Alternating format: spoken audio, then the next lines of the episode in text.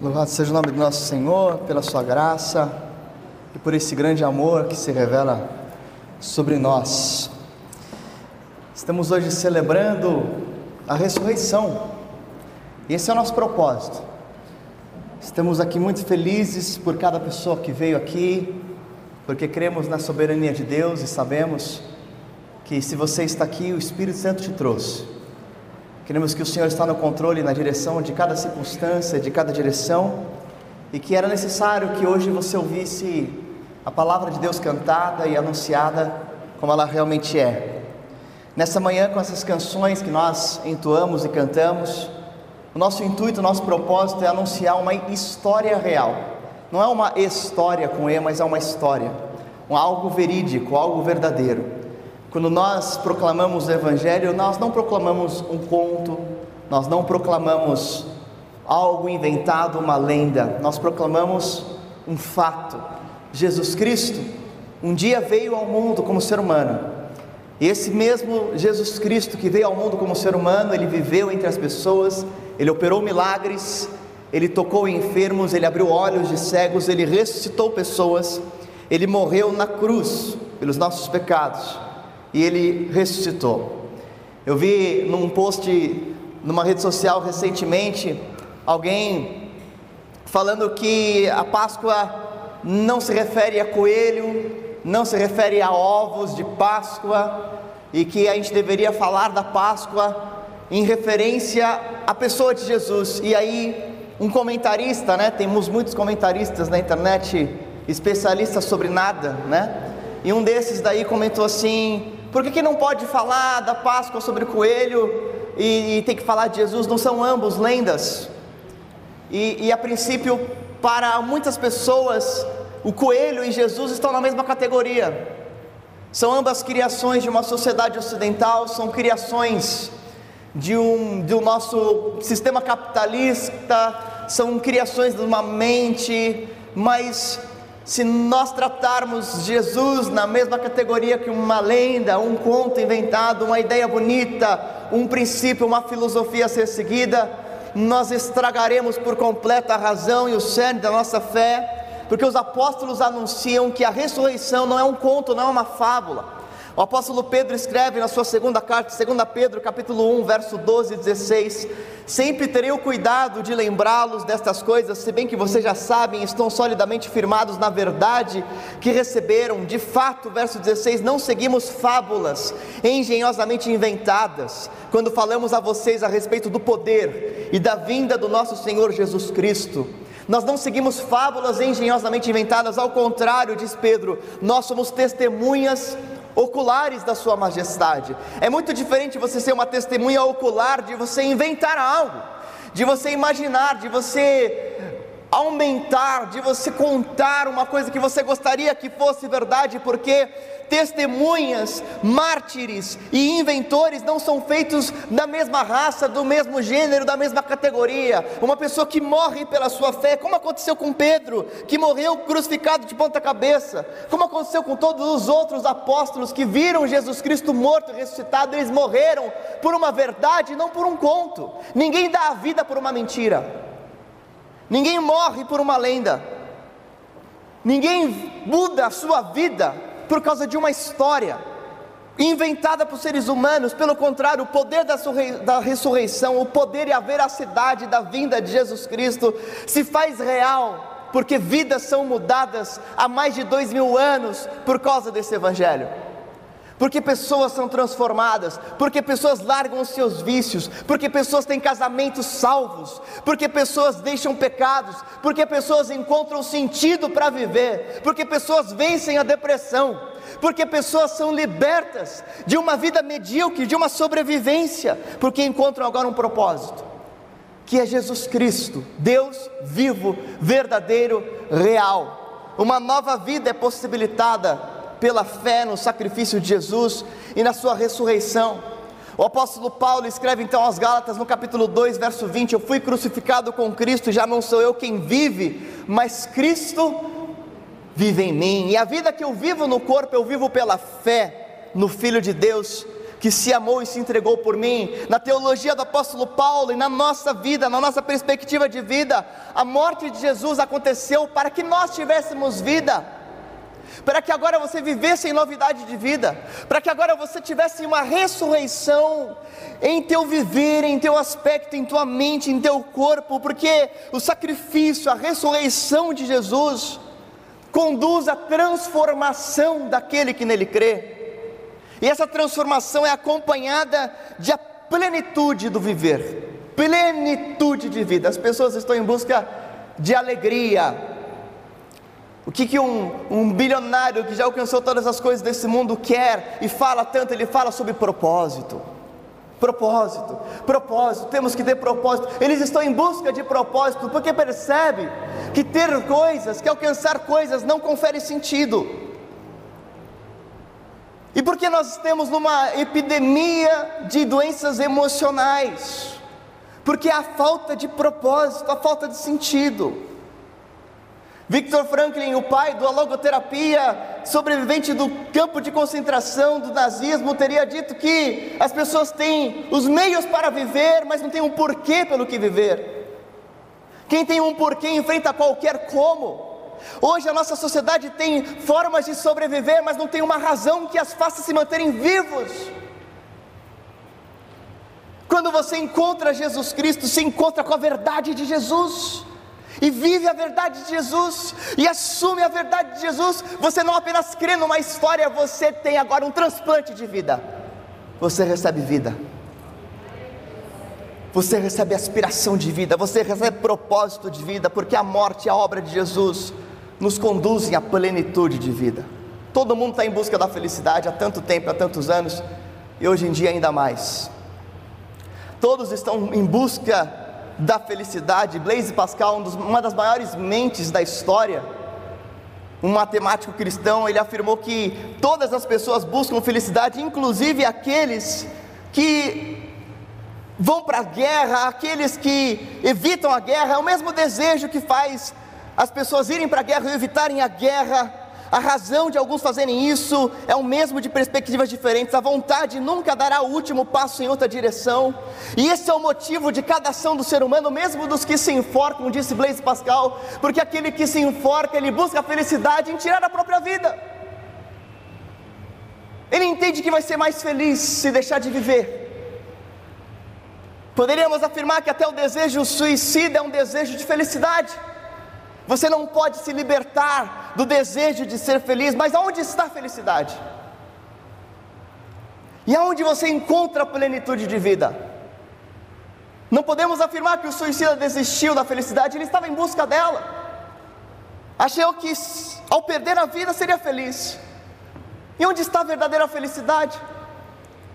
O salmista diz em Salmo número 116, verso 11: Tu me farás conhecer a vereda da vida, na tua presença a plenitude de alegria, a tua mão direita há delícias perpetuamente, amém?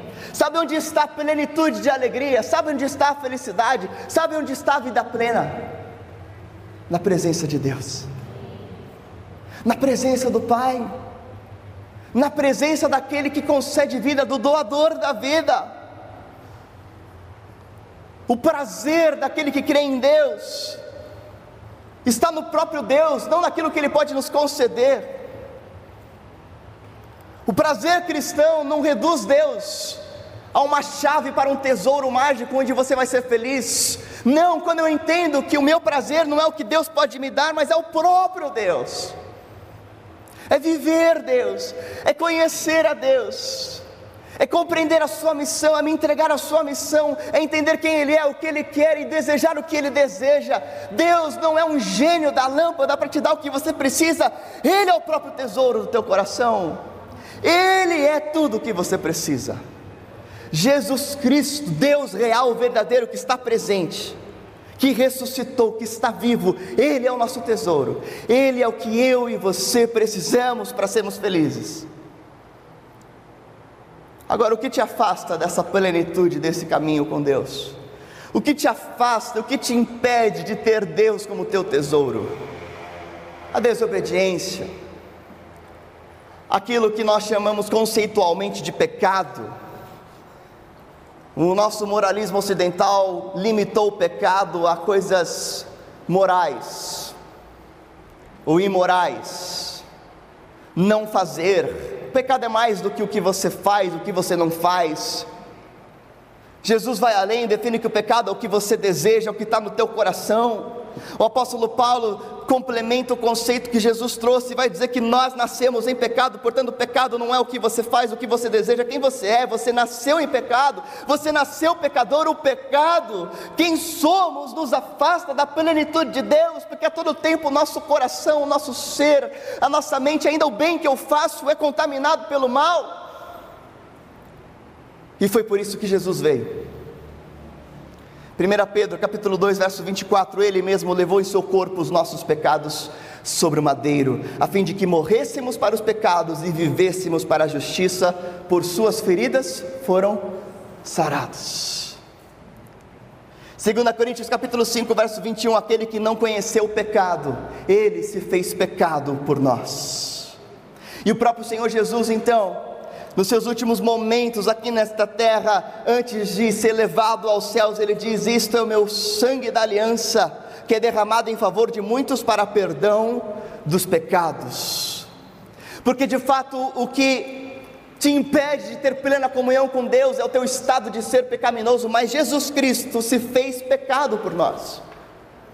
Jesus então leva os nossos pecados sobre si e ele sofre na cruz a condenação, a punição que deveria recair sobre nós, porque o nosso Deus é plenamente justo, e um Deus plenamente justo não poderia deixar impunes pecadores.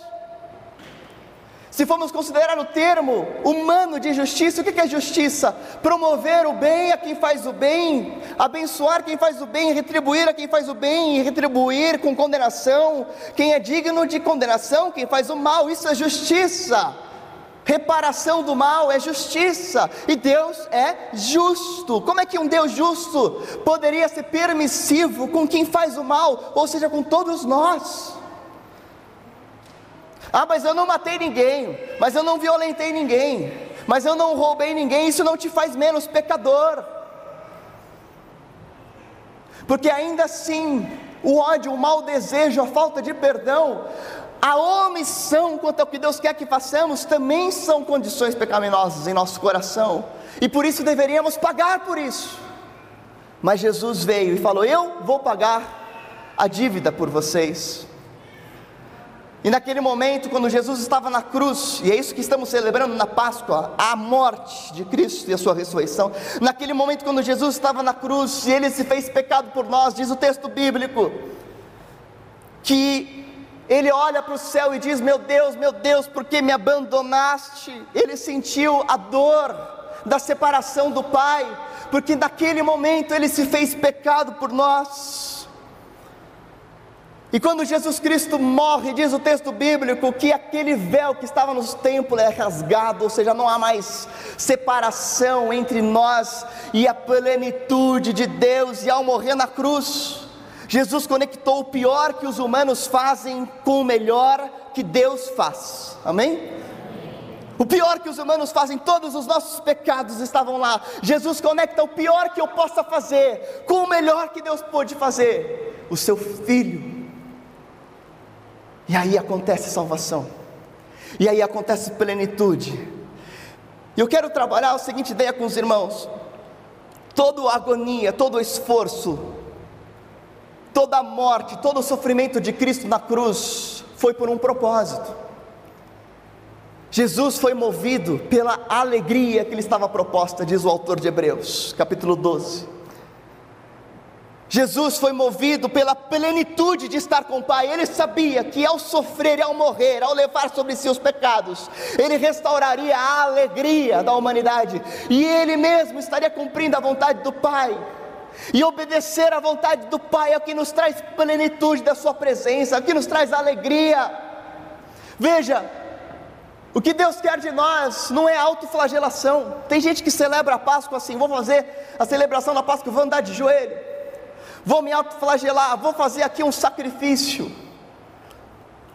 Estava ontem no parque com minha filha, aí eu vi lá um, folhetinhos com uma imagem de Jesus E a minha filha viu, reconheceu: o que, que é isso aqui, pai? Eu falei: vamos ver o que, que é. Peguei o folhetinho, tinha lá atrás uma oração, uma reza.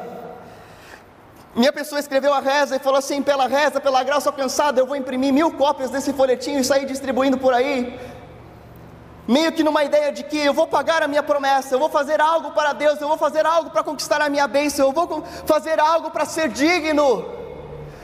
E eu falei para minha filha: filha, é interessante essa iniciativa, mas não é como Deus se relaciona conosco. Como é que uma criança de 4 anos entende isso? Eu não sei. Eu falei, é interessante essa proposta, mas não é assim que Deus, porque nós não merecemos nada que Deus tenha feito.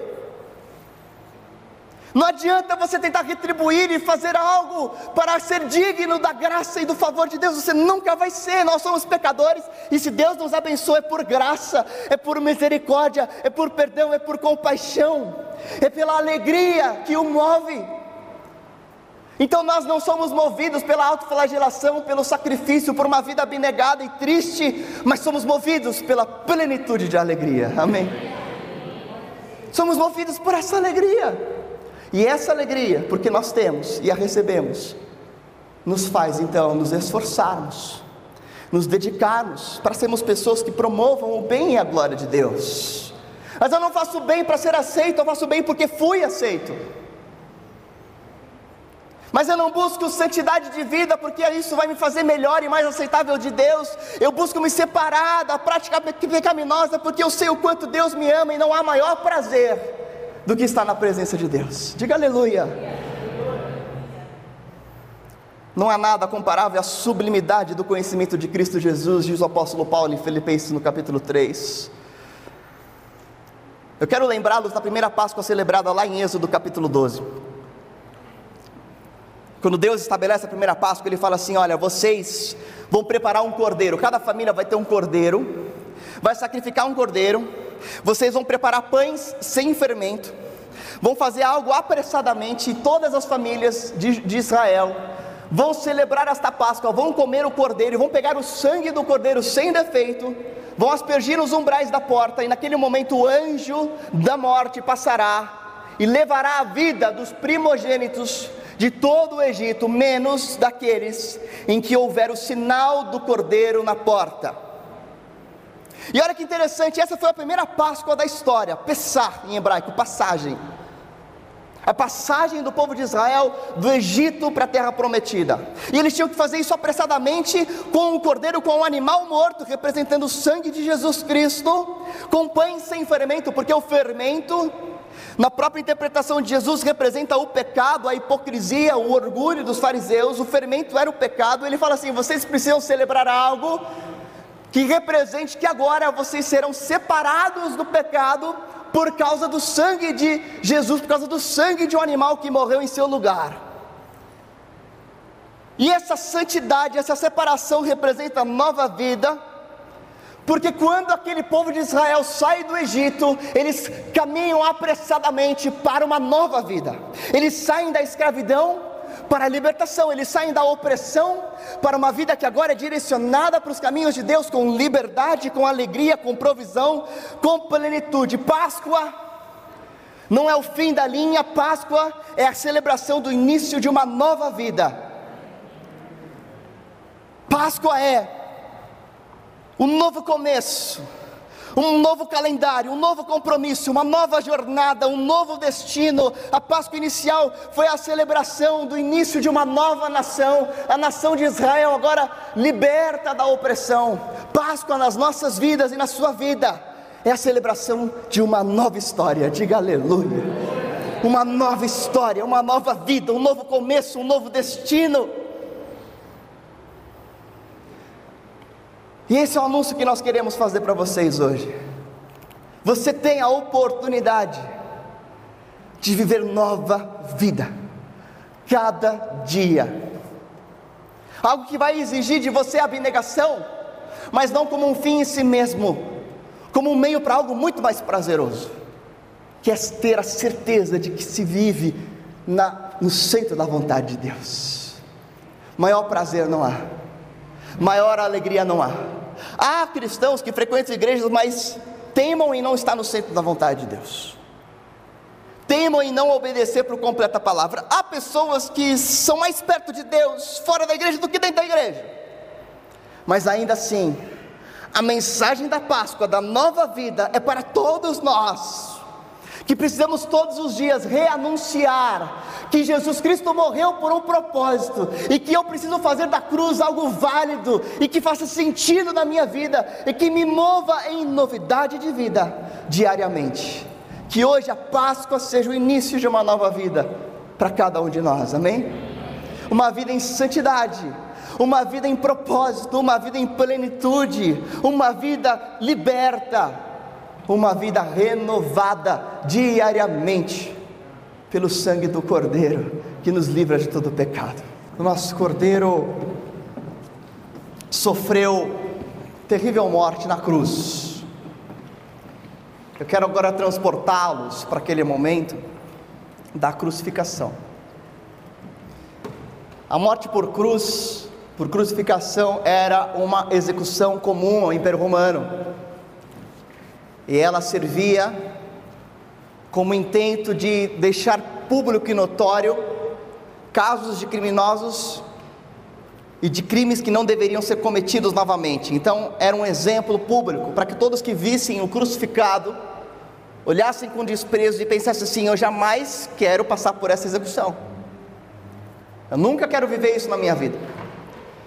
A morte na cruz consistia, primeiro, em um grande flagelo sobre o condenado, ele era açoitado terrivelmente, e depois ele era obrigado a carregar a própria cruz sobre as costas, amarrado por alguns quilômetros até o lugar da sua execução, enquanto ele vivia escárnio público, todo mundo o ofendia, cuspia, xingava, o condenava nesse trajeto. E então o condenado tinha os seus braços pregados naquela viga, e ele era suspenso. E a morte por crucificação acontecia lentamente por asfixia, uma vez que todo o peso do corpo ficava agora pressionando os seus pulmões. Era algo lento, era algo doloroso, era algo humilhante, era algo agonizante morrer por asfixia. Talvez seja um dos piores tipos de morte que você possa enfrentar. Morrer por asfixia a longo prazo é você estender o sofrimento. Por mais que os evangelhos venham a narrar como Jesus morreu, esse não é o intento dos autores do evangelho. O que Deus quis para nós não é apenas que soubéssemos os detalhes da crucificação e nos compadecêssemos com isso, mas era que entendêssemos por que Jesus teve que sofrer esse tipo de cruz, esse tipo de dor.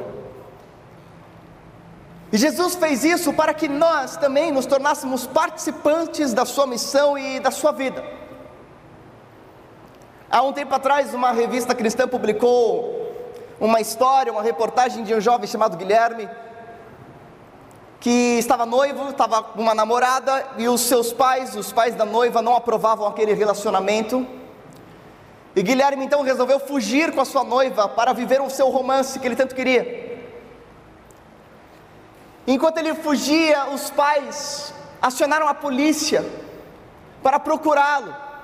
E Guilherme começou a fugir da polícia, mas o que Guilherme não sabia, na mente dele ele estava em busca de viver um grande amor, mas na cabeça dos seus pais eles sabiam que Guilherme sofria de uma doença terminal. Ele tinha sido diagnosticado com um câncer maligno e não sabia disso. Enquanto Guilherme fugia para viver o seu grande amor, a polícia e os seus pais o buscavam para salvá-lo. E essa história representa muito bem o nosso caso com Deus. As ocasiões em que todas as vezes a culpa nos condena, nos faz fugir de um relacionamento mais profundo com Deus, porque a gente fala assim: eu não sou digno, eu não sou merecedor, eu não posso retornar para Deus, eu não tenho condições de ser prefeito, eu não tenho condições de viver corretamente, eu não consigo vi viver integralmente tudo que Deus tem para a minha vida, e a culpa nos faz nos afastarmos, enquanto a cruz foi o maior intento de Deus de vir ao nosso encontro. Enquanto nós fugimos do amor do Pai, Ele correu para nós. Ele veio até nós e Ele te pegou no colo, Ele te abraçou e falou: Filho, por que foges? Por que se esconde? Onde estás, Adão? Não estou para condená-lo, estou para abraçá-lo, estou para salvá-lo. Eu vim para que você tivesse vida em meus braços. A mensagem da cruz é a mensagem de um Deus que desce para vir ao nosso encontro, para reacender e nos levar com Ele. Feche os seus olhos, queridos. Vamos orar. Nós somos explícitos o máximo possível. Nós não escondemos as nossas intenções. Nós queremos que você entenda Jesus. Que você entenda o que Jesus fez. Quem Jesus é. Qual foi a sua real obra na cruz. O que ele fez por nós. O quanto ele nos ama.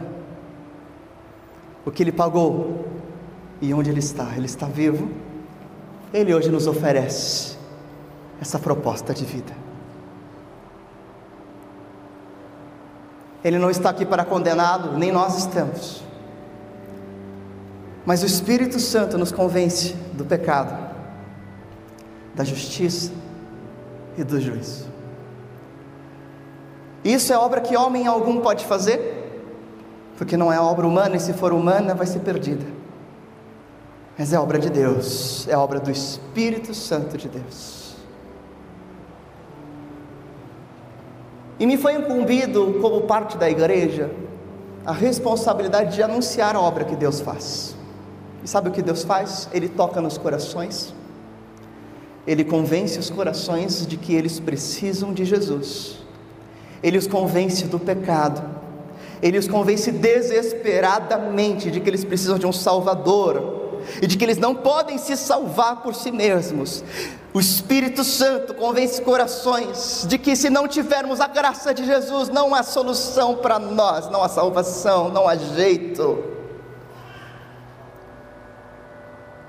E agora, tudo o que você precisa fazer é confessar que você crê em Jesus Cristo como Senhor e que você precisa dele e que você quer o seu perdão. Tudo que nós precisamos fazer hoje, agora, aqui, é dizer: Jesus Cristo, a partir de hoje tu és o meu Senhor. Jesus, eu não quero viver longe de Ti. Jesus, eu quero viver a vida que o Senhor me criou para ter, eu quero viver conectado à fonte, Jesus.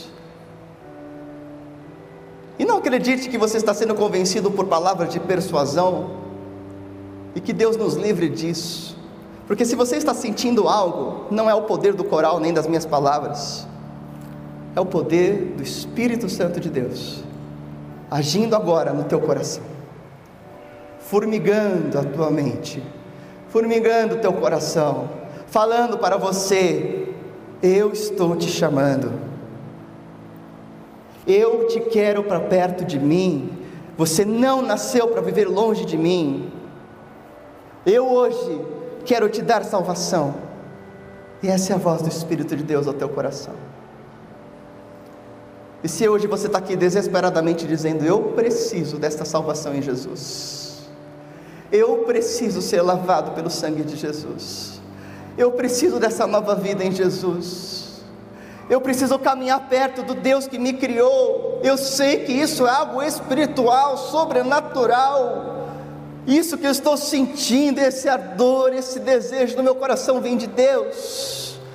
E se você entende que Deus está falando com você e você quer hoje declarar que Jesus Cristo será o teu Senhor e Salvador, Feche os teus olhos e faz um sinal com a sua mão nessa hora. Fale, eu quero Jesus Cristo como meu Senhor e meu Salvador. Você vai levantar a sua mão porque eu vou orar por você. Amém. Deus abençoe sua vida. Deus abençoe sua vida. Se você deseja, fale, eu quero Jesus Cristo como meu Senhor e meu Salvador. Eu quero viver com Jesus Cristo como meu Senhor e Salvador. Eu quero convidar a igreja nesse momento a ficarmos em pé nesse momento juntos, em nome de Jesus. Se você hoje deseja reafirmar o teu compromisso com Jesus Cristo, e fica com seus olhos fechados, mas a palavra de Deus diz assim: Se me confessares diante dos homens, eu os confessarei diante do Pai que está nos céus. Talvez você ainda não teve essa experiência, eu quero te proporcionar esta experiência de você dizer e confessar com a tua vida, com o teu coração, com a tua boca, com a tua postura, que Jesus Cristo é o teu Senhor e Salvador. E se você deseja fazer isso hoje e ter essa certeza de que você é amado pelo Pai e de que Jesus está te salvando e Jesus te salva, eu quero que você saia do seu lugar e venha aqui à frente. Se alguém trouxe você, se você veio com alguém, pergunte para ele se ele quer vir também. Eu vou chamar você a vir aqui confessar junto comigo, junto com a igreja, de coração aberto, com as suas palavras, que Jesus é o teu Senhor e teu Salvador. Então saia do seu lugar e venha aqui à frente, se hoje você deseja ter esta certeza da salvação em Jesus Cristo e a certeza do amor do Pai por você nesta manhã. Se você deseja isso, venha aqui agora, à frente, nesse momento, em nome de Jesus, para nós orarmos juntos nós entregarmos o nosso coração ao Senhor Jesus Cristo.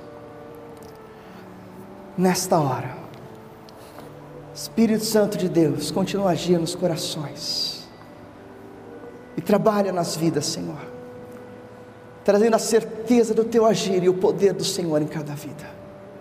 Em nome de Jesus Cristo. Se alguém vem aqui agora, se você precisa de que alguém venha junto, chame alguém vem para vir junto com você.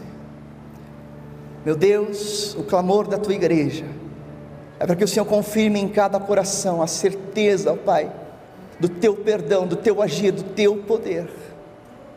E que o Senhor venha confirmar, ó Deus, corações que precisam da tua salvação.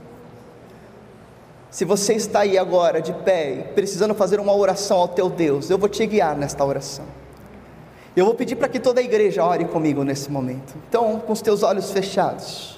Você vai dizer comigo esta oração. Diga assim: Senhor Jesus, nesta manhã eu reconheço que o Senhor é o meu único Deus, o meu Salvador, o meu dono, e eu quero viver para te agradar hoje e todos os meus dias.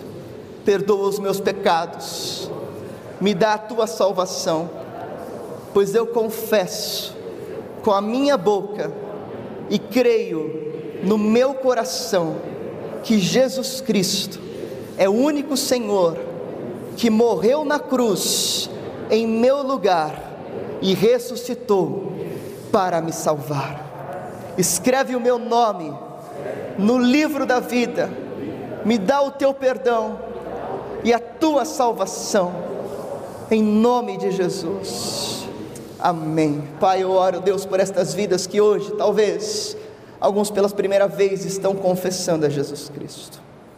Eu oro por aqueles, ó Pai, que hoje estão sendo tocados pelo Teu Espírito para retornarem à Tua presença. Eu clamo a Deus em nome de Jesus para que Teu Espírito Santo dê poder, para que haja, Deus, um retorno em frutificação, em arrependimento, em desejo de glorificar o Teu nome. Ó Deus, se houver pessoas aqui que hoje entenderam que precisam caminhar mais perto do Senhor em completa submissão, atua agora nesses corações. E que tua obra, Deus, seja completa na vida destes que o Senhor tem chamado para si. Abençoa-os e completa a tua boa obra que o Senhor começou. Em nome de Jesus Cristo e para a tua glória. E se você crer, diga amém. amém. Glória a Deus. Amém.